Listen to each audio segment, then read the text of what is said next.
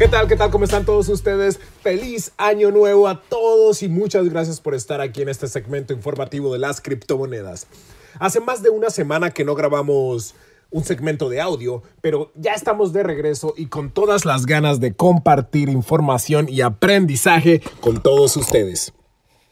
El año ha empezado algo sombrío para el mercado de criptomonedas. Bitcoin se ha deslizado un 4% los últimos 7 días y el mercado en general está en rojo. La industria que sigue teniendo números positivos es la de los NFTs, los Non-Fungible Tokens.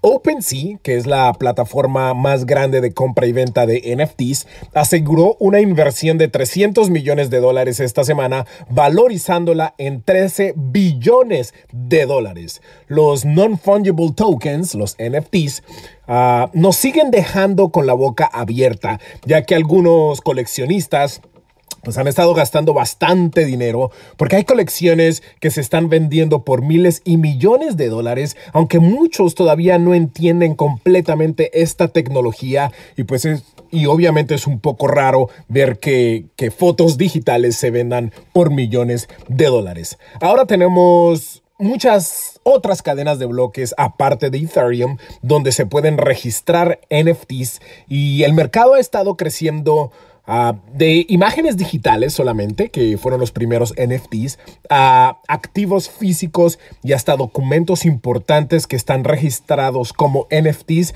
y están a la venta. Este año puede estar plagado por, por, por nuevas regulaciones que podrían alentar el crecimiento y la valorización de las criptomonedas y de estos NFTs también. Así que pues tenemos que asegurarnos que los gobernantes que, escojamos pues entiendan esta tecnología y, la puedan regular correctamente para que no pues para que no le saquen la, vida de esta, de, esta, de esta tecnología que es muy innovadora.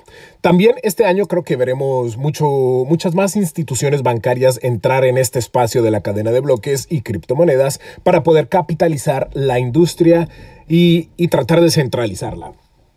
Las estafas y los robos seguirán a la orden del día y, eso es otra razón por la cual tenemos que aprender y entender esta tecnología para protegernos de robos y estafas y poder proteger a nuestras ah, familias.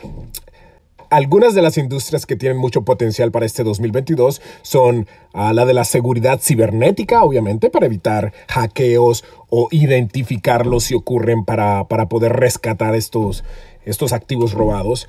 Ah, otra industria es la industria de la custodia, ya que sigue siendo un poco complicado almacenar nuestras llaves privadas, llaves públicas y asegurar nuestras criptomonedas para que no nos puedan robar.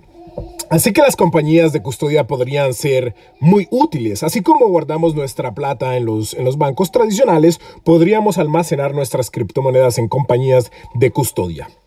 Y veremos también muchas más cadenas de bloques que, salgan al, mercado para poder competir con Ethereum, por ejemplo, y poder ofrecer o tratar de ofrecer transacciones mucho más rápidas y más seguras, pero obviamente todo esto está por verse porque Ethereum es muy robusta, muy grande y pues no va a ser fácil competir con ella.